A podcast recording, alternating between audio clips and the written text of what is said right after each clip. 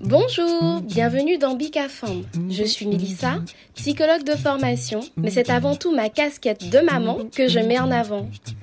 C'est un podcast caribéen qui est dédié à la parole des femmes sur différents thèmes, autour de la grossesse, du désir ou du non-désir d'enfant, autour de pathologies qui concernent directement les femmes comme l'endométriose, autour de la maternité, le postpartum d'ailleurs peu exploré, les traditions transmises de génération en génération, autour de la place de la femme dans notre société, comment allier vie personnelle et vie professionnelle.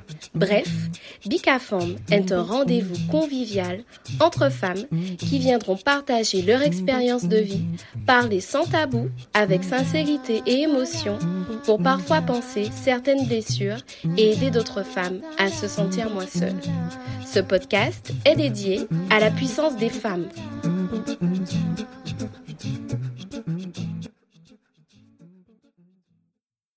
Vous connaissez ces discussions décomplexées entre copines, sans langue de bois, ce genre de discussion qui fait du bien. Dans ce premier podcast apéro, Aurélie, Rachel, Vanessa, Laura et moi-même abordons le vaste sujet de la relation homme-femme chez nous. Au programme, confidence, bienveillance et fou rire assuré. Alors installez-vous confortablement pour écouter cet échange sans tabou. Bonne écoute!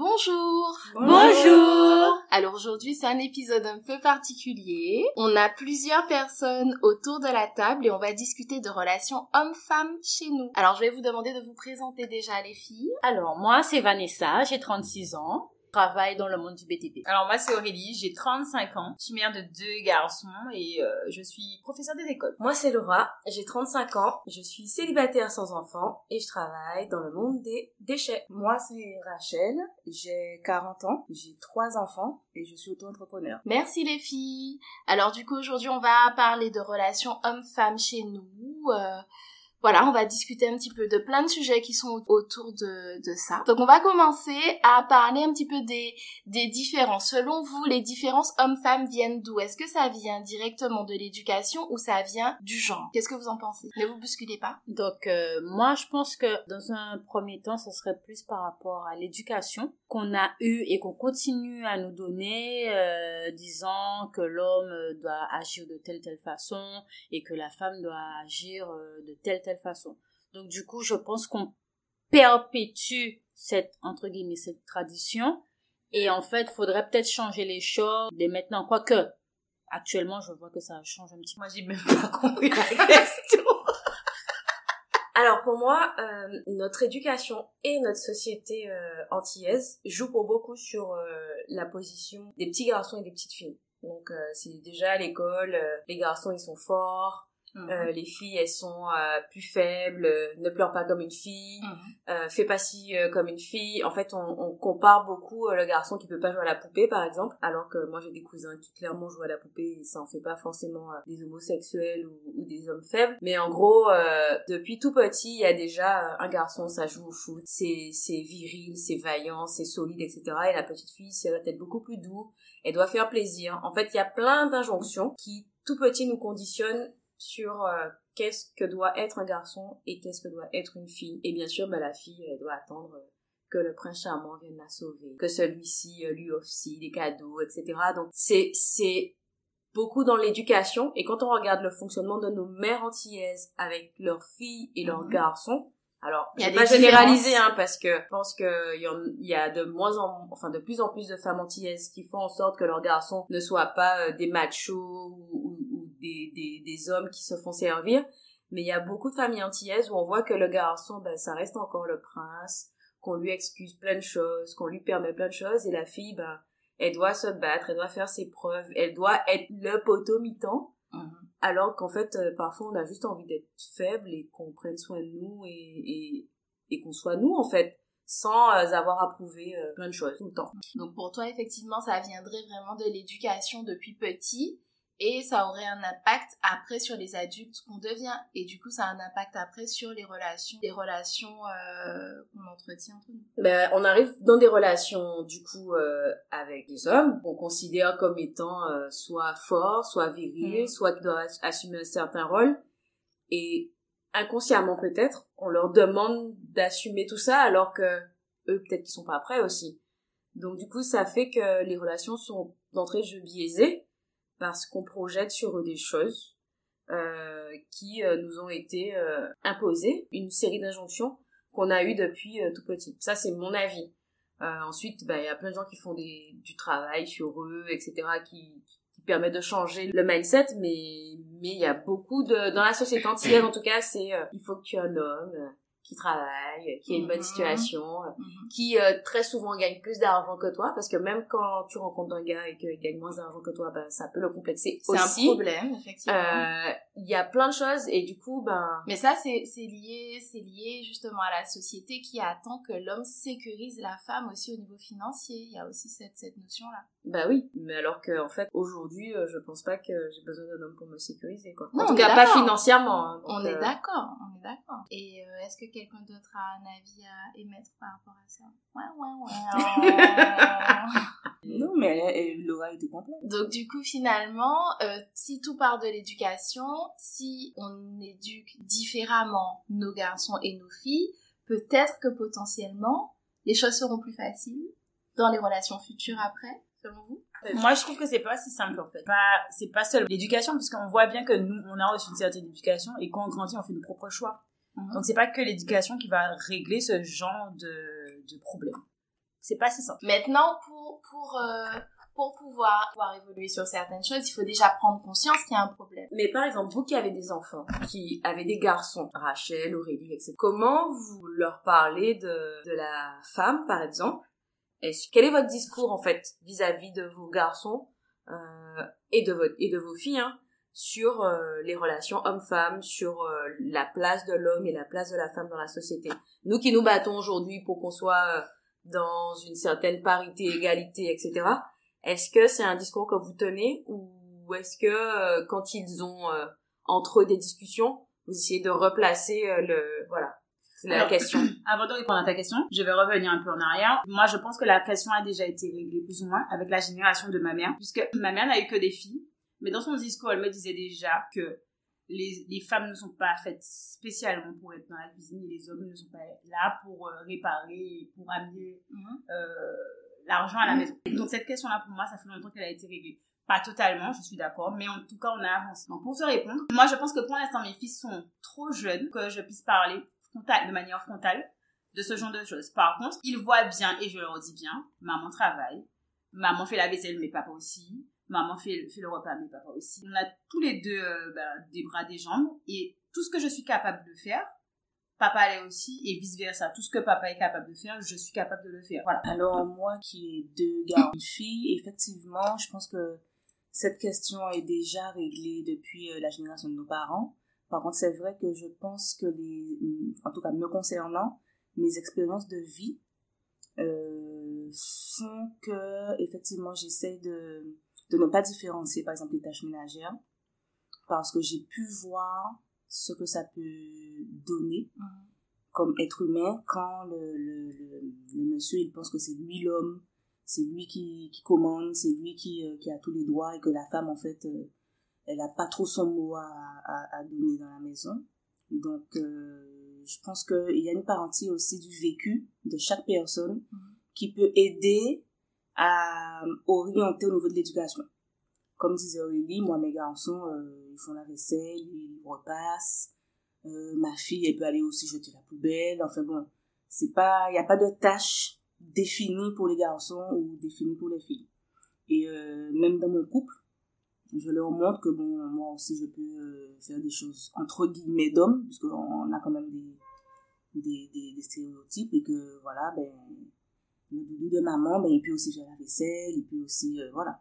Donc, je pense que les, expériences de vie font aussi euh, que l'éducation est orientée plus ou moins euh, dans d'autres sens qu'avant. Et pour rebondir sur ce que, disais, ce que tu disais au niveau des, expériences de vie, moi, je connais des gars qui ont été élevés par des mères très nouvelle génération, c'est-à-dire vous avez vous êtes vous avez deux mains, donc vous pouvez faire la vaisselle, le repas, le linge, etc.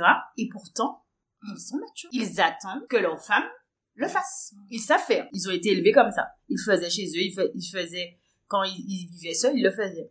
Mais une fois qu'ils se mettent en meuf, Mhm. c'est fini. Donc, Ils attendent que la femme prenne dans leur tête le rôle de femme. Mhm. Donc ça veut dire que c'est ancré. Et donc ça veut dire que c'est ça peut être lié à l'éducation mais pas que. Mais c'est ancré en fait. Et ça peut aussi être en lien peut-être avec euh, ce que je sais pas ce que pense leur ami aussi comment il se représente comment on va me percevoir si je fais telle ou telle chose etc ça peut être ça aussi comment on va me percevoir si euh, je reste à la maison je fais ceci je m'occupe des enfants euh, comment mes amis à l'extérieur vont me percevoir etc Alors, je trouve que c'est de, de moins en moins, ça quand même, hein, puisque avec, euh, par exemple, euh, le congé parental pour les papas, tout ça, ça se démocratise, hein, donc, euh, bon, c'est vrai qu'il y a toujours, il y aura Le toujours congé des- paternité reste quand même bien moindre par rapport au Oui, on n'est ça- pas dans une égalité là. Il a été, Oui, ça il a été quand même. Oui, oui, mais c'est pas encore. euh, Enfin, on n'est pas dans une égalité en tout cas. Non, pas comme de l'époque. Mais comme tu dis, c'est ancré parce que je vois plein de papas. Alors, je prends un exemple, quelqu'un qui est capable de ben, de pas travailler, de s'occuper de son enfant pendant un an et qui, est capable de dire à sa compagne, ben, tu fais pas ton rôle de mère parce que tu fais pas des carnaval pour tes gosses, quoi. Et c'est vrai que là, vous parliez justement de, ben, de ne pas forcément différencier, faire de différence dans l'éducation. Par exemple, l'exemple de Rachel qui a deux garçons et une fille. Et au niveau des émotions, l'expression des émotions, euh, on entend souvent un garçon n'a pas le droit de pleurer comme une fille. Mais non, t'es pas une fille, t'es pas une fillette, t'es pas une femmelette. On, on entend souvent. Qu'est-ce que vous en pensez? Est-ce que vous vous trouvez que ça, ça évolue? Ou même vous, est-ce que finalement, vous sentez que finalement c'est ça, ça, ça continue un peu hein, ces perceptions-là? Bah, les injonctions, il y en a encore euh, beaucoup. De toute façon, on est dans un monde où il y a des injonctions dans tous les sens. Tu dois être fort, tu dois, tu dois fon- fonctionner comme ci ou comme ça euh, à longueur de journée. Et, euh, et moi, je regarde autour de moi, j'ai des, gar- des petits garçons et des petites filles.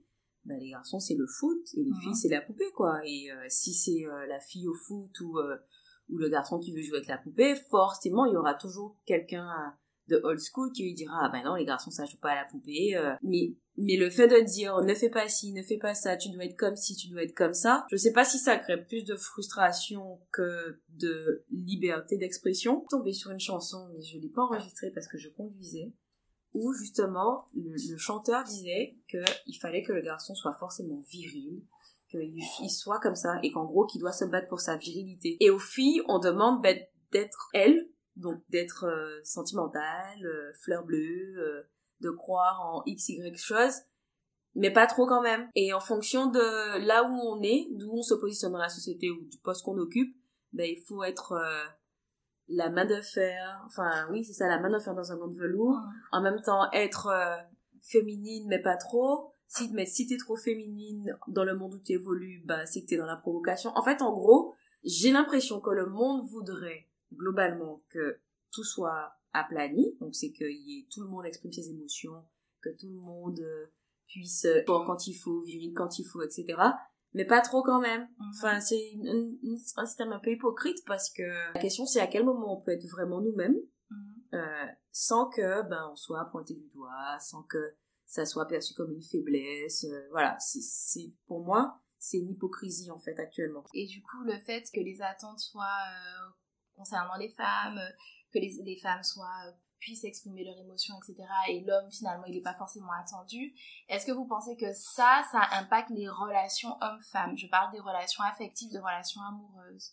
Quand deux, un homme et une femme se mettent en couple, ils n'ont pas la même façon, du coup, d'exprimer leurs émotions. L'autre ne repère pas forcément l'émotion de l'autre, etc. Est-ce que vous pensez que ça, ça a un impact sur euh, la communication homme-femme? Bah, j'ai une expérience là où très souvent les personnes me disaient parle-moi. Alors après, moi je parle pas beaucoup de base. Je vais pas beaucoup dire ce que je ressens. Je vais pas beaucoup euh, te dire euh, je me sens pas bien. Enfin, si je vais te dire je me sens pas bien, mais je vais pas aller au fond du truc. La raison, le pourquoi du comment je me sens pas bien. Je vais pas forcément te le dire. Je vais te dire que ça va pas, mais je vais pas te dire pourquoi. Mhm. Et en face, j'avais quelqu'un qui me disait parle-moi. Parle en fait, je te dis que je vais pas bien. Mais le truc c'était creuser et vraiment euh, me mettre à nu. Et en fait, dans cette relation-là, il y avait un déséquilibre parce que ben, la personne attendait que je sois euh, 100% transparente et que j'arrive à dire tout ce que je ressentais.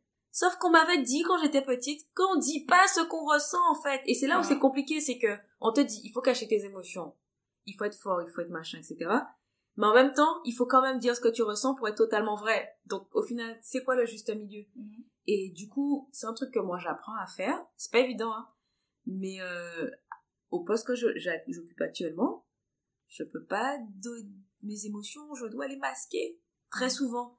Donc tu dois avoir un rôle dans ta vie perso, Mhm, dans ta vie pro, mhm. dans ta vie familiale euh, élargie. Quand je dis famille élargie, c'est-à-dire euh, les parents, les cousins, les machins, etc. Avec tes amis, bon là, a, a priori, tu peux être, peux être 100% toi-même, Mm. mais tu dois prendre une série de casquettes et en fait, ça devient, alors c'est pas de la schizophrénie, mais presque. Et, et du coup, bah, parfois, bah, dans ton travail, ça prend le dessus, dans ta relation, t'as pas forcément envie de te, te livrer. Pour moi, euh, c'est complexe parce que dans chaque posture, le regard de l'autre sera différent, Différent. par rapport à... Son prisme. Ouais. Et du coup, voilà. Et du coup, moi j'ai envie de savoir qui c'est que t'avais dit que t'avais pas, fallait pas, fallait pas te dire tes sentiments? Pour moi, c'est familial. Souvent, on me disait, ouais, mais faut pas pleurnicher. Il faut pas pleurnicher, faut pas se plaindre, faut pas... Faut qu'on rester- connaisse tes failles, en fait. Voilà, il faut pas que qu'il y ait la possibilité de sentir que là tu es en train de dépérir, que là tu il faut rester debout, faut rester fort, faut rester- il faut, il faut. Mhm. Le il faut, c'est un truc où qui est très présent et du coup après tu le traduis, tu le traduis d'une certaine façon hein, avec l'âge, hein, mais ça te ça te dit ben ok là je sens que je vais pas bien, mais je peux pas me mettre à pleurer euh, au milieu de mon travail parce que ben, forcément on va dire que je suis faible, donc je vais me cacher dans les toilettes pour pleurer, je vais revenir. Ou euh, tu exprimes pas forcément ce que tu ressens parce que tu as peur que les autres perçoivent d'une façon négative. Donc le, et le regard de l'autre, c'est très souvent, c'est hyper important en fait. Et le, les, les prismes de la fille doit être comme ça, le garçon doit être comme ça, ça fait que ben, tu, tu, enfin, tu sais, t'es perturbé. Mais là, dans ce que tu dis, c'est on en revient à la notion, à la représentation de la femme potomitan qui n'a pas le droit de d'avoir des faiblesses, qui... Ben, la femme potomitan dans la famille, Mhm, la femme potomitan dans l'entreprise, c'est autre chose. Hein. mhm. c'est pas la même chose, hein. Parce que on voudrait que la femme soit potomitan dans la famille, donc euh, dans la maison, euh, avec les enfants, euh, assure, etc. Une femme dans une entreprise potomitan, c'est euh, problématique, hein. Mais justement, parlons-en. Tu disais qu'on voudrait que la femme soit dans la maison, à s'occuper des enfants, et donc que l'homme soit plutôt euh, à l'extérieur, Hein? avec un travail, etc., pour apporter la sécurité financière. Oui. Dans, euh, nous, on attend que l'homme soit aussi, ben, soit chez lui, qui s'occupe de ses enfants, etc. Donc là, il y a un, un, un- un- un gouffre, en fait, entre les deux. Oui, c'est sûr. Mais après, j'ai l'impression quand même que il y en a beaucoup dans la nouvelle génération qui, euh, qui partagent les tâches à, à 50%, voire plus, et que la tendance est, est en train de s'inverser, où où il y a des pères qui, qui veulent être présents, qui font Bien des sûr. choix de, de, de se désengager professionnellement pour être plus chez eux, Mhm. faire moins d'heures, etc. Mhm. Dans ce sens-là, j'ai l'impression que ouais, alors Mhm. que encore aujourd'hui, j'ai quand même l'impression qu'il y a des, des, des structures, euh, des, des entreprises où on continue à poser euh, aux femmes d'un certain âge, au moment du recrutement, est-ce que vous avez des enfants et est-ce que vous comptez en avoir? Et ça, je trouve ça encore hyper violent euh, de demander aux gens, vous êtes en couple ou est-ce que vous comptez en avoir quoi? Mhm.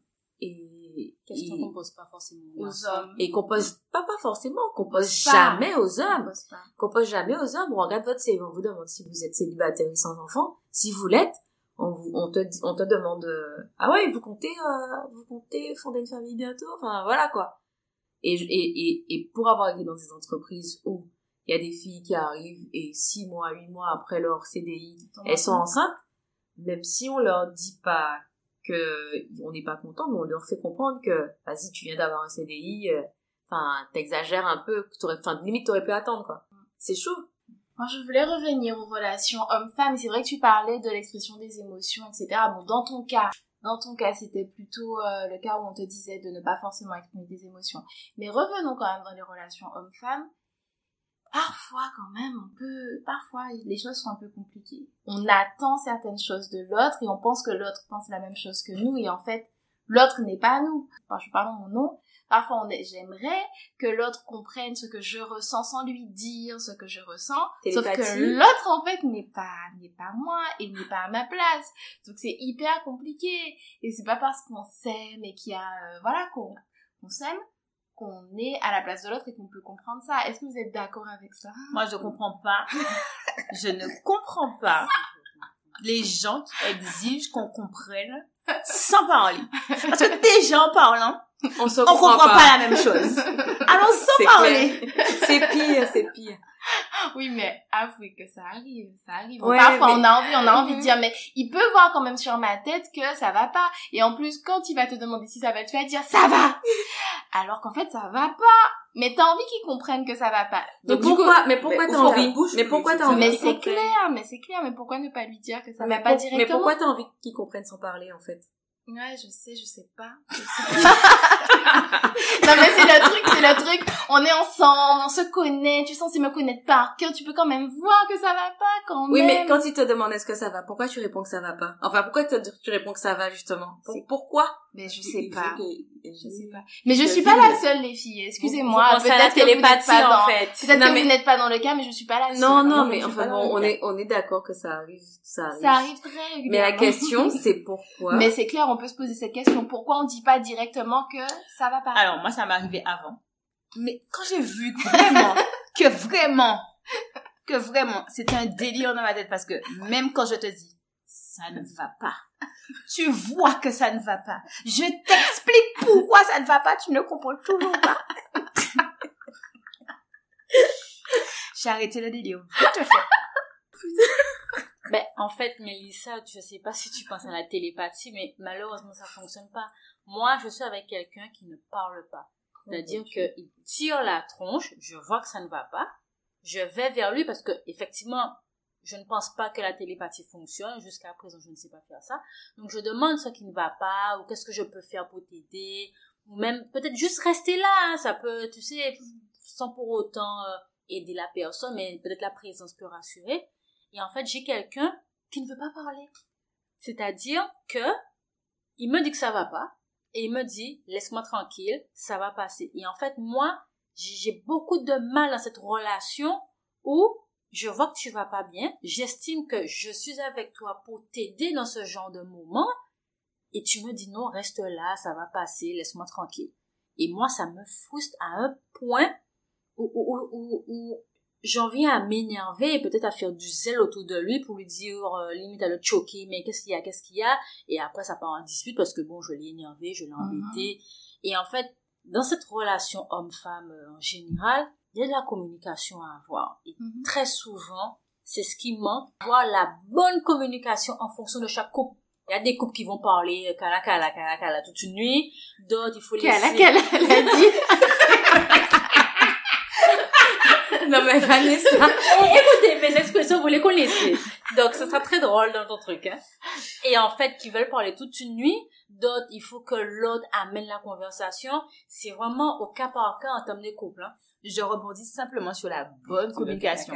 Parce qu'il y a des gens qui pensent qu'ils parlent, ils brassent de l'air, mais ils n'ont rien dit. Et moi, je rebondis sur, euh, tu disais que peut-être que la personne à ce moment-là, elle a pas envie de parler. Et moi, je rebondis sur le timing. Je pense en fait que euh, souvent, les disputes parfois peuvent venir de là. On- nous, on a envie de communiquer, mais peut-être que l'autre n'est pas encore prêt à communiquer. Et Et peut-être que- deux mois, enfin, j'exagère mois. J'entends quand ça Quand dure ça deux mois. dure quatre semaines, Mais je- quatre jours, euh, Mm. Non, j'entends que ça peut être Ah ouais? compliqué, mais je pense que euh, je pense que parfois aussi on respecte pas forcément le timing de l'autre et en fait on a parfois le droit, il y a quelque chose qui se passe, peut-être peut-être que à ce moment-là on n'est pas en capacité de pouvoir en parler parce que on est justement les émotions sont multipliées par 10, on, on sent que ça va partir euh, dans tous les sens et on a besoin de temps pour prendre du recul pour pouvoir en discuter. Et le souci souvent, c'est le problème du timing parce que l'autre a envie d'en discuter tout de suite et ça peut tout de suite parfois être intrusif, l'autre personne peut se sentir agressée parce que c'était pas son timing en fait. Et de l'autre côté, c'est pas c'est pas malveillant, c'est bienveillant, la personne a envie toi tu disais j'ai envie de l'aider. Mais en même temps, peut-être que lui c'était juste pas son timing en fait. Du coup, euh, je fais un travail sur moi. Quand la personne ne va pas bien, donc euh, j'attends en me disant euh, je verrai peut-être le bon moment pour essayer de communiquer, mais euh, c'est difficile. Si, il vient au bout d'un moment, mais euh, limite, il vient quand je m'y attends presque plus. Genre, je me suis dit bon, c'est bon, je lâche l'affaire, euh, il va pas me parler, et puis hop, il me lâche tout le truc. Je me dis, ah bon, ah bon, ok, ok, ok, ah je comprends. Mais il s'est passé des semaines entre temps. Des semaines. Mais a-t-on appris aux hommes justement à communiquer, à parler de ce qui ne va pas, etc. Nous, Aux les hommes femmes, avec un grand H ou Non, les, les femmes. Moi, là, je parle de- D'hommes, et femmes. Les femmes, on nous, on, on- alors, on nous apprend pas, mais on attend ça de nous. Donc, depuis petite, on le Ah, fait, et pas forcément les hommes. Moi, je suis pas d'accord. Alors, moi, je pense que c'est encore le même problème, c'est l'éducation. Mais ouais. Parce que moi, par exemple, j'ai mes relations familiales étaient sourdes, sans parole, et j'avais du mal à m'exprimer. Je suis avec un compagnon qui a une mère qui parle beaucoup. Donc, au niveau communication, on sent tout de suite la différence. Encore une fois, pour moi, c'est l'éducation. Là, j'ai même pas l'impression que c'est une histoire de homme ou femme. Petit H, petit F. C'est l'éducation. C'est, c'est la base, c'est depuis l'enfance. Est-ce que quand l'enfant est petit et qu'il pleure, est-ce que le parent s'assoit et lui dit, raconte-moi, qu'est-ce que tu as, qu'est-ce qui te fait mal, qu'est-ce qui te fait peur, dis-moi ce que tu ressens, pourquoi t'as mal au ventre, pourquoi c'est, pourquoi ça? Pour moi, ça fait un enfant, homme ou femme, qui est plus grand quand il va voir son, son, son partenaire dans, dans, dans des états. Il va automatiquement venir lui dire qu'est-ce qu'il y a, qu'est-ce qu'il y a, qu'est-ce qu'il y a pas. Et quand lui sera dans des états, il aura cette envie de parler parce qu'il a eu cette habitude depuis petit. Mhm. Donc, donc je pense qu'au fil du temps, je pense que quand le, le, le couple arrive à, à s'entendre à ce niveau-là, arrive à, à, à, à déceler est-ce que je suis dans la communication, est-ce que j'ai envie de parler, est-ce que, est-ce que au niveau timing, en fait, ça, on arrive à s'accorder. Puisque peut-être que, je prends mon exemple, il me fallait peut-être trois semaines pour pouvoir enfin arriver à parler de quelque chose. Lui, c'est en deux heures.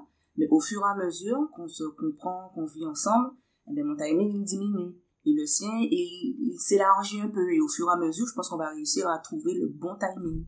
Mais tout part depuis, depuis l'éducation pour moi, toujours. Mhm. Donc, pour toi, c'est pas forcément lié au, au genre, en fait. On revient à, à Mhm. l'hypothèse de l'éducation. Voilà. L'éduca- l'éducation est, est fondamentale finalement parce que c'est une question d'habitude aussi. Si t'as jamais l'habitude de- d'exprimer Mm. tes ressentis. De dire euh, voilà comment je, je me sens, voilà ce qui se passe dans ma tête, enfin dans mon corps, etc.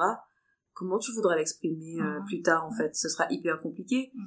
Et Enfin, c'est pas parce que tu as été sollicité. Enfin, moi, je, je parle de mon expérience. Ma mère qui voulait toujours communiquer avec moi, qui me posait plein de questions, et moi, j'étais pas dans cette euh, démarche-là, et je l'ai jamais été. Oui, mais le fait qu'elle le soit, même si toi tu l'as jamais été, tu sais que tu sais que c'est possible. possible. Ouais. Alors que Mm. si tu n'as jamais eu personne qui t'a posé ces questions-là et qui qui se préoccupait justement de tes ressentis, tu ben tu tu sais pas, tu sais pas comment faire, tu tu sais même pas si c'est intéressant en fait de te poser ce type de questions, quelle émotion qui me traverse, si c'est passé ça, quelle émotion qui me traverse, comment je me suis comportée. Avoir un feedback sur soi, tout le monde ne l'a pas forcément, tout le monde ne se pose pas ce type de questions. Et quand on se pose pas ce type de questions, ça peut poser justement un souci dans les relations. Parce que forcément, quand il se passe quelque chose, la personne va te demander, mais pourquoi tu as réagi comme ça? Qu'est-ce qui s'est passé? Si tu es pas en capacité de pouvoir poser des mots et essayer de d'expliquer, même d'essayer de comprendre ce qui s'est passé, bah, tu vas dire à enfin, finir avec ça et ne pas vouloir euh, passer, passer à autre chose. Et puis il y a le fait de se connaître aussi. Mhm. Si euh, si tu te connais pas, si tu sais pas quelle réaction tu as dans telle situation ou euh, ce que ça évoque chez toi, euh, je même pas aller sur les, même pas aller sur le, cas des blessures, de peur d'abandon, enfin de tous ces trucs là, mais euh, mais mais si tu si tu t'es jamais posé effectivement de vraies questions sur sur certains certains problèmes face à certaines situations, soit tu vas enfin ça va te traverser, soit au final tu vas te chambouler tellement que ça va devenir euh, la question existentielle du moment Mhm. et, et voilà. Mhm. Pour moi, c'est c'est la question du timing, c'est se connaître, c'est ce que disait Rachel tout à l'heure, c'est que au fur et à mesure que tu te connais toi, tu peux aussi arriver dans une relation en étant préparé à ce à quoi tu aspires Mhm. ou pas et aussi euh, bah, exprimer à l'autre j'ai- j'aspire à ce que euh, dans telle situation bah, on puisse échanger et qu'on puisse se comprendre et qu'on puisse euh, trouver une solution Mhm. mais si tu arrives en mode ben je me connais pas ou je veux telle chose et c'est moi d'abord et l'autre limite tu t'en fous entre Mhm. guillemets forcément euh, il y aura un décalage de timing et, Ouais. et, et moi à un moment donné euh, dans une relation passée avec du recul je me suis rendu compte que j'attendais des choses que j'avais pas forcément exprimées Mhm. parce que je savais pas communiquer, ou je pensais que je les communiquais, mais Pas de la Pas- bonne façon. pas forcément très clairement ou de façon audible. Mhm. Euh, Peut-être que bougonner dans mon coin ou machin, je je pensais que c'était la bonne méthode, mais en fait non. non, non. La technique du dauphin, on- tout le monde connaît. voilà, la, la fameuse technique du dauphin. Euh, donc j'étais persuadée que j'étais un super dauphin. Laura voilà. fait les gestes. Ben oui, bah voilà. que j'étais un super dauphin et que mes signaux étaient très clairs, euh, très audibles. En fait, pas du pas tout. du tout. Et en face, euh, bah, la personne pensait qu'elle était un super dauphin aussi, sauf qu'en fait, on était sur des fréquences totalement différentes, quoi. ouais, une baleine et un dauphin, on va dire ça comme ça. Mais du coup, là, c'est différent. Où Mm. tu arrives, ben, tu sais que le dauphin, ça marche pas. En tout cas, pas à notre âge. Plus. On n'a jamais fonctionné au dauphin. Ah, quand on a 25 ans, je pense que Mais justement- pour nous, le dauphin, ça marche. Hein. Mais justement, là, on en vient euh, justement à l'évolution. Peut-être que vous pourriez en parler. De, vous avez remarqué une évolution quand vous étiez plus jeune dans vos relations par rapport à, euh, à communication maintenant. Euh, la communication ou même la, enfin, la façon de, de se comporter dans le couple, quoi. Moi, je sais que j'étais plutôt, euh, j'avais plutôt tendance à reproduire ce que moi j'avais un peu connu, quoi. Enfin, voilà, euh, je savais pas trop, on m'a pas appris à gérer des conflits, on m'a pas appris à gé- gérer des, des situations compliquées, etc. Donc, bah, typiquement, j'étais juste dans la reproduction de, sans me poser de questions, et les choses, et les choses après, après tu commences à te poser des questions, tu commences à te rendre compte que bon, finalement, ce comportement-là, c'était peut-être pas forcément le plus adapté, etc. Et dans tes relations d'après, comme tu t'es posé ce type de questions, ben, au moins ce souci-là, il est réglé et tu peux, euh, tu peux euh, avancer différemment. Mais je sais pas ce que vous en pensez par rapport, si vous faites un parallèle par rapport à vos relations quand vous étiez plus jeune aux relations actuelles, est-ce que vous avez changé? Est-ce que vous vous trouvez changé dans vos relations? Dans la gestion du conflit, moi, clairement, quand j'étais petite et que mes parents euh, commençaient à babiller, on me disait va chez ta grand-mère. Donc du coup, c'était la fuite systématique. Mmh, mmh. Je devais pas entendre, je devais pas voir. Eh ben, j'ai grandi avec je n'aime pas les conflits. Je n'aime pas les conflits, je n'aime pas babiller, je n'aime pas je n'aime pas une situation compliquée. Donc je fuis, je me cache, je me bouche les oreilles et les, et les yeux en fait. Je veux je veux pas entendre, je veux pas voir, etc. Mm. Jusqu'au jour où, ben, faut rentrer dans un babier, finalement. Parce que, sans On des, pas toujours fuir. sans des camettes en load, et faut rentrer dans un babier. Mm. Et là, tu passes par tout- tous tes états parce que tu n'as pas forcément affronté de conflit. Mm. Puisque même quand j'étais au collège où il y a une situation conflictuelle, où il y a une nana qui voulait me taper, bref, j'ai un copain qui est arrivé, qui m'a sauvé, qui m'a ramené chez moi, je suis sortie du conflit sans y laisser de plume entre guillemets. Et c'est un homme qui t'a sauvé en plus. En, en plus, t'as vu Non, mais mine de rien, avec du recul, Mm. tu t'es dit en fait, j'ai grandi avec. Faut, faut pas babiller. Enfin, faut pas que je sois dans un babier. Mhm. Faut pas que j'entende. Faut pas que je vois. Mhm. Et au final, je veux pas babiller. Je veux pas me retrouver dans un conflit. Quand les gens ont des problèmes, ce sont pas mes histoires. Je veux pas me mêler, etc., etc. Mais justement, est-ce qu'on peut parler du rôle des disputes dans le couple? Que- Ben, moi, je sais pas, mais, enfin, Ah, mais je, mais je Aurélie vous assure, mais en fait, moi, j'étais, j'adorais me disputer, en fait. Oula. C'était, je vous assure, pour moi, c'était, et puis les réconciliations. Ah non, mais c'est ça, Ah, c'est ça, c'est C'est ça. plus de ça. Ben oui, mais dans, mais dans mes anciennes, non mais, dans mes anciennes, parce que pour moi, c'était dans les, comme dans les films, en fait. Tu te disputes, euh, c'est qui a la meilleure punchline, etc. Mais ça, c'était dans les anciennes relations, parce que, c'était dans mon imaginaire. Mais là, la, dernière relation en date, là, les, mais les disputes vont tellement loin, je ne peux plus voir une dispute. Mm. Parce que ça fait mal, en fait. Mhm. Il y a des mots qui, qui sont dits, qui, Mm. qui restent, qui blessent. Mm. Et euh, là, non. Là, je, mais maintenant, là, je, je fuis. Vraiment, je fuis les disputes. En fait, toi, avant, peut-être que tu voyais plus les disputes en mode argumentation, celui qui va plus argumenter. Et je pense que pour ça, il faut avoir une certaine confiance en soi aussi, hein, pour, euh, pour, euh, pour avoir, euh, enfin, pour, c'était un petit peu un challenge, je sais pas. Oui, je pense. Mais c'est vrai que certaines disputes aussi peu- peuvent partir un peu dans tous les sens. Ah oui. Et Bah, les mots qui sont dits, on a beau après revenir et dire euh, euh, je m'excuse ou, euh, ou euh, je Et regrette. parfois, non. Ou parfois non. Mais en tout cas, même quand c'est dit, le mot, ben, il est, il est Il est là gravé. et en fait, il reste là. En Ouais, fait, c'est comme une feuille qu'on froisse et ben, la feuille, elle va toujours rester froissée. Et, et ça, euh, ça, je pense que, enfin, ça, ça peut être intéressant justement d'en discuter, mais lors d'une dispute, est-ce qu'on est obligé de partir dans tous les sens comme ça? Alors les émotions sont décuplées, oui. Mais est-ce que, est-ce que pour vous, il y a une limite dans les disputes ou pas euh, Il devrait en Il avoir devrait une. Et puis d'ailleurs, on n'est même pas obligé, on n'est même pas obligé de se disputer. Mhm. En fait, moi, j'étais persuadée qu'avant un couple, c'était une dispute, quoi. Oula. Si on se disputait pas, on n'était pas un vrai couple. Oh là là. Mais maintenant, je suis, moi, je, je, moi, je, je veux des discussions. Et je n'arrive pas à en avoir. Je n'ai que des disputes. Et je n'en peux Mais parce qu'en fait, on on- on n'arrive pas à, à entendre que deux personnes qui s'aiment puissent avoir deux opinions différentes. Alors que c'est c'est sain, en fait. Dans un groupe d'amis, on peut avoir des opinions différentes, mais dans un couple, c'est pareil. On peut, on peut s'aimer, mais ne pas être d'accord sur un sujet, et c'est ok. Et moi, je trouve ça super sain. C'est super pas euh, être d'accord, mais c'est ça qui fait la richesse d'un couple, en Bien fait. sûr. Mais parfois, ça coince. Parfois, autant en amour qu'en amitié, on peut avoir des opinions différentes. On peut en discuter. Mais parfois, quand tu as l'autre en face de toi qui, dès lors que tu n'es pas d'accord avec lui, que tu n'es pas du même point de vue, qui cou- court à la, à la conversation, c'est, c'est frustrant. Tu te dis, mais, euh, je, je sais pas, peut-être que son argumentaire pourra me faire changer d'avis.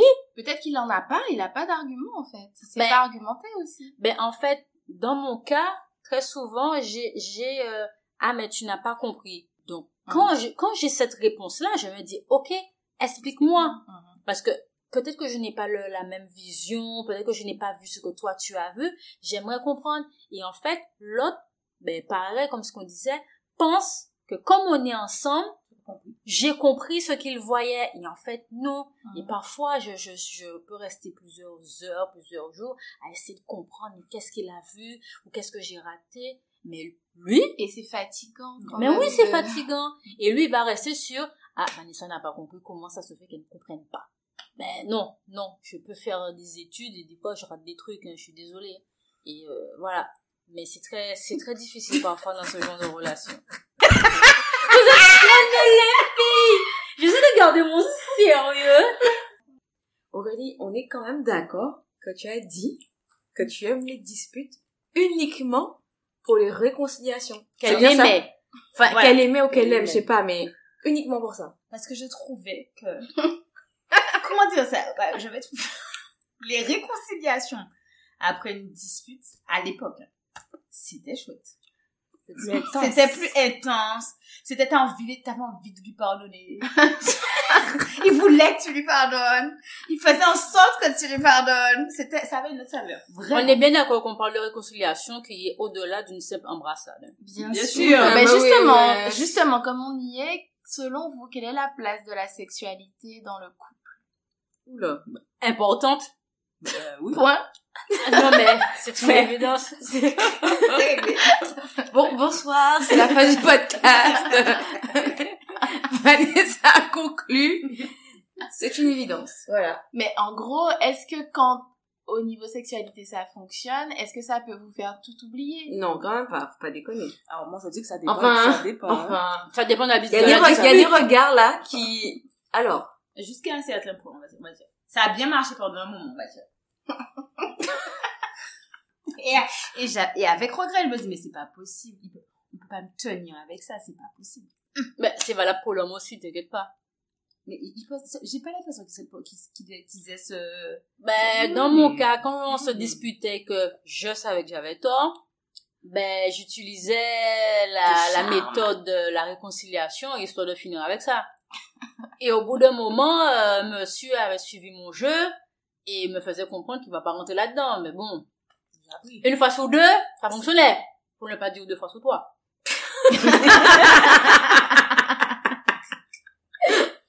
Non, mais moi, attends. La. Alors, peut-être que le mot n'est pas bien choisi. Non, moi, il faut que le problème soit réglé. Avant de passer... Ah. euh, Ah, mais des fois, c'est pas mais réglé, hein. pas Non, ce, ce dont Vanessa parle quand même, c'est que, au ça. lieu d'aller au bout de la dispute, Exactement. elle faisait en sorte de, de, de passer Couper devant court. le gars de conclure pour le perturber et pour qu'il Dans y ait plus de dispute en fait. qu'il en y ait gros, plus de sujet. elle, elle, elle anesthésiait son cerveau. Voilà. Le mien comme le sien. C'est à, à vos deux, c'est ah, Oui, oui, oui. Si, si moi je garde ça en tête, non. On anesthésie tout le monde. Et donc il y a plus de sujet. Il y a plus y a de sujet. plus du tout de sujet, plus Ah. jamais.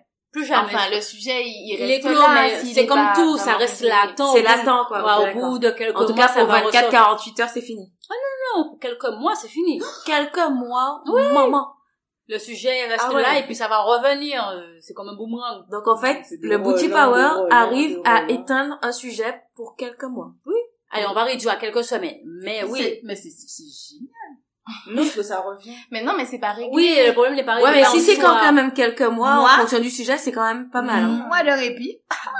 Mais justement, les le filles, 17 ans. parlons sexualité. À, à- selon vous, quelle est la place de la sexualité dans le couple? Comme dit Vanessa, Alors, sans euh, parler que des réconciliations et des disputes. hein. très important, comme dit Vanessa. C'est, il y a des couples, même des fois, ils s'entendent pas, et- mais ils couchent toujours ensemble. Et ils restent des années comme ça. Mhm. Donc après, euh, non. Donc, Non mais vous voyez pas, non, mais mais il y a des gestes, des regards, des voilà quoi, des plus un, des pouces, moi, je trouve que le contact physique, l'échange de fluides, c'est l'énergie. L'échange de fluides. On va noter ça, les filles. L'échange de fluides. Mais c'est ça, c'est l'échange Bah de oui, Oui, tout à fait. Échanger Mais d'énergie. Rachel, tu as bien dit, mais bien sûr. Qu'est-ce qui t'arrive, Aurélie Non, mais elle, elle voit les fluides, en fait. Il est tard. Mais en tout cas, ça prouve là, nourrir, ça prouve quand même que la sexualité, ça reste quand même toujours tabou. Mais Ah, tabou, non, ah, c'est non, pas pas tabou. beaucoup C'est juste, qui- c'est juste par rapport aux mots qui sont posés sur le sujet. Mhm. Je pense que c'est le mot fluide là qui a fait tout le monde exploser de rire. Mais Rachel continue. Non, mais quand je dis fluide, ça peut être la sueur, la Non, pas, non, par contre, Ah, l'échange mais de sueur, on n'y la- est pas, on n'y est pas. Et on est... Mais- Mais c'est important. Oui, c'est important, Rachel. C'est très important, Rachel. Oui, c'est important. Le- Du coup, tu l'as pas fini. Non, je sais même plus ce que je disais. Voilà, perturbé. Voilà. Mais la femme et la sexualité, justement, qu'est-ce que, qu'est-ce que vous en pensez? Parce que je trouve que dans la société, on parle beaucoup de, de l'homme et la Alors, il y a une sexualité, nature des profonde, attentes déjà. des hommes et des hommes qui attendent, des ceci, Moi, moi, moi, je pense qu'il y a une nature profonde déjà. On l'est, on n'est pas, on est plus ou moins, ou on est moins, ou voilà. Il y a aussi une éducation en Mhm. fonction des familles. Est-ce que justement c'était tabou dans la famille? Est-ce que justement les, les, les parents étaient ouverts? Est-ce que, est-ce que, est-ce que? Et il y a encore pour moi et toujours les expériences de vie. Mhm. C'est toujours très différent en fonction du partenaire et il y a, il y a toujours des expériences qui nous forgent plus ou moins. Je suis d'accord avec toi et je dirais même une, une certaine maturité parce que quand on était jeune, les hommes étaient vraiment au- au- à la recherche de leur plaisir personnel Mhm. et de même limite de la de la performance en Mhm. fait. Ils voulaient démontrer qu'ils étaient capables de.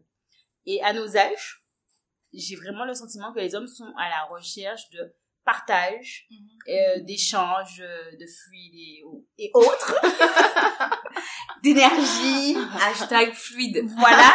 Et aussi, ils, ils sont euh, vraiment À l'écoute. et ils veulent Ouais. faire plaisir, ils Oui. veulent que leur partenaire ressente du plaisir. Mhm. Alors, je sais pas si c'est le sujet Oui. du moment ou... euh, mais vraiment, j'ai vraiment ce sentiment-là. Enfin, je a- le ressens, quoi. Il n'y a plus que le années, plaisir. y a plus que le plaisir de l'homme en fait qui, qui compte. En gros, euh, avant c'était un peu. euh, mais à partir du moment où l'homme c'est bon, euh, il a eu son plaisir, bon ben c'est fini en fait, c'est bon. Mais maintenant, effectivement, on sent que les choses évoluent à ce niveau-là. Mais selon vous, ça évolue pourquoi Est-ce que c'est parce que la femme Parce aussi euh, s'autorise aussi euh, Elle se plus de choses? Elle se connaît mieux. Et elle accepte moins de choses aussi. Et elle n'est pas qu'un ventre, euh, qu'un ventre. Un outil de reproduction, en fait. Mhm. Voilà. Il y a ça aussi, je pense. On en revient à la récré, on en parlait dans un épisode de la récré. Ouais. la sexualité pas liée qu'à la, la reproduction, mais à l'aspect aussi plaisir. L'aspect plaisir, on en parle de plus en plus.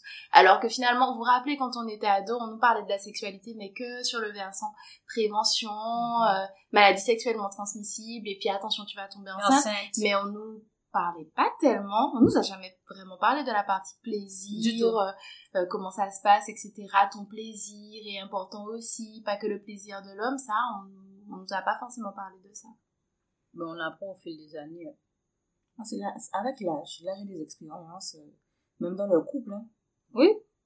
Les choses Il y a des évoluent aussi choses dans le couple. Dans le couple, ça évolue. plus ou moins en fonction du nombre d'années euh, en couple, en fonction de plein de choses. Il y a des choses, par exemple, moi, il y a des choses à, à 30 ans que je n'aurais jamais accepté, ne serait-ce que d'imaginer, là, maintenant, à 40 ans, on se dit, bon, ici, on expérimentait ça, ça, ça, ça? Alors qu'il y a 10 ans, euh, jamais. Aurélie a envie de savoir. Plus de détails en privé. En DM. Donc, euh, voilà, c'est, Au fil du temps, je pense. Mais, mais, temps. mais moi, je suis d'accord avec ça. Et justement, moi aussi, je me rends compte qu'il y a plein de choses que mes amis faisaient il y a déjà 10 ans qui ne m'intéressaient pas du tout. Je me disais, mais je me disais, mais j'ai le temps et tout ça. Et puis voilà, à mon âge, je me disais, mais pourquoi pas? Why not? Pourquoi pas? On, on a envie de savoir encore. En DM aussi. Ah, DM. Voilà. Mais c'est vrai que la sexualité change et alors la sexualité change aussi. Qu'est-ce que vous en pensez après euh, après avoir eu des enfants ou pas? Ouh, je Je dirais suis- même mieux. Mais encore une fois, je, je, je ressasse peut-être, hein, tout dépend du partenaire, en fait. Tout dépend du partenaire et, et de si on a appris à mieux se connaître ou pas.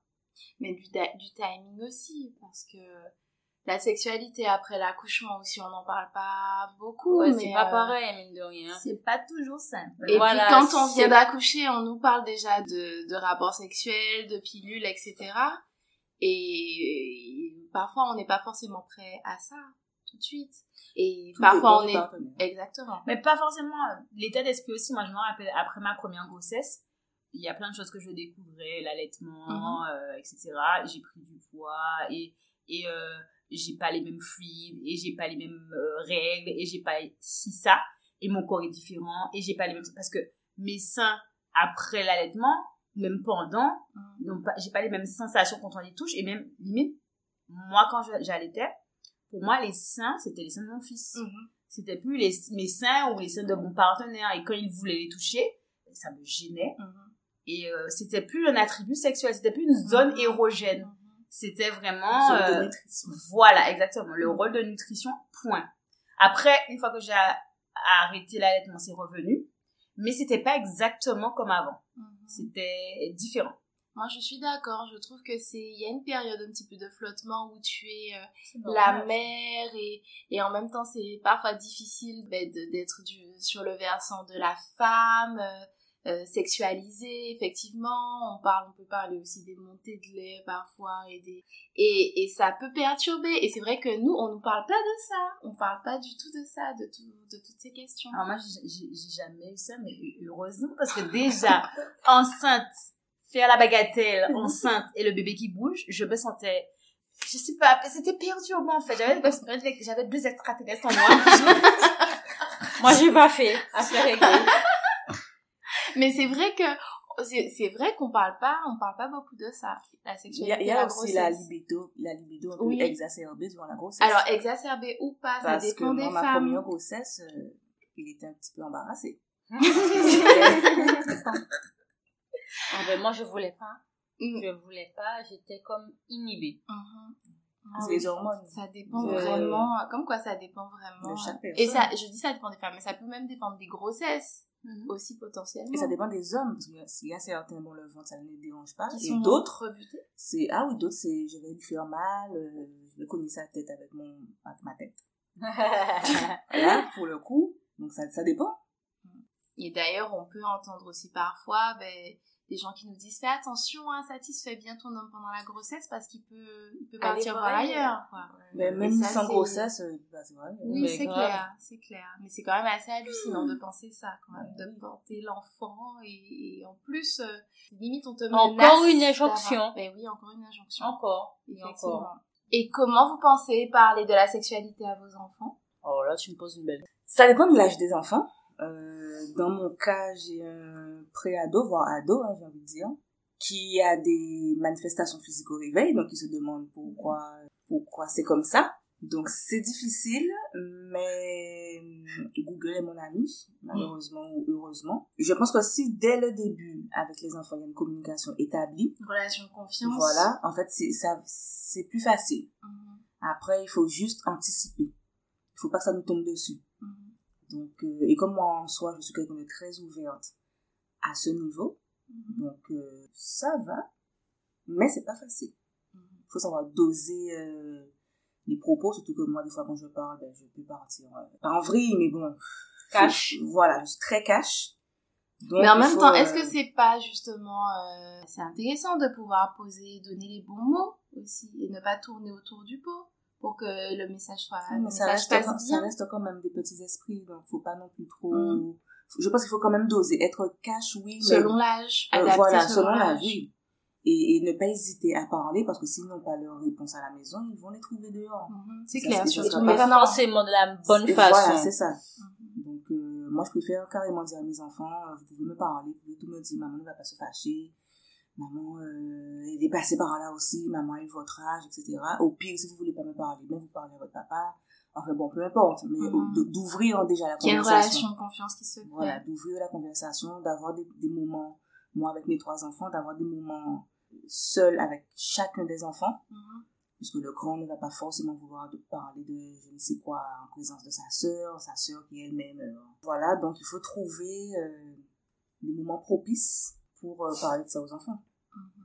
À chaque enfant en individuel, ou des fois en groupe, mais tout dépend de la thématique. Bon, les miens sont encore euh, petits, 7 et 2 ans et demi. Moi, je me vois pas parler de ça avec eux. Mais après, si la, la question se pose, je vais pas fuir, hein, je vais, je vais euh, répondre et avec une réponse adaptée à, à leur âge. Mhm. Mais c'est vrai que moi, je me vois bien dans quelques années aborder le sujet, euh, le plus tôt possible en tout cas, et euh, avec les mots adaptés. Ok, bon ben on va s'arrêter là pour l'épisode. Je pense qu'on a parlé de plein de choses, c'était hyper intéressant. Merci les filles pour euh, d'avoir participé à Bicafon pour parler des relations hommes-femmes. Je pense qu'il y avait plein de choses à dire, très intéressantes. Et avant de terminer l'épisode, est-ce que vous pouvez donner un mot qui pourrait décrire la relation homme-femme pour vous? Moi, je dirais euh, éducation. Moi, je dirais amour. Pour moi, ce serait oser. Eh bien, moi, je conclurai par communication. Merci, on va s'arrêter là. Merci à vous. À bientôt. C'était l'épisode 19 de Bicafam. Je remercie Rachel, Vanessa, Aurélie et Laura de m'avoir suivi dans cette folle idée et d'avoir échangé sur ce sujet sans tabou. Je vous remercie pour votre écoute. N'hésitez pas à repartager l'épisode autour de vous. Je vous donne rendez-vous vendredi dans deux semaines pour le dernier épisode de la saison. Prenez soin de vous.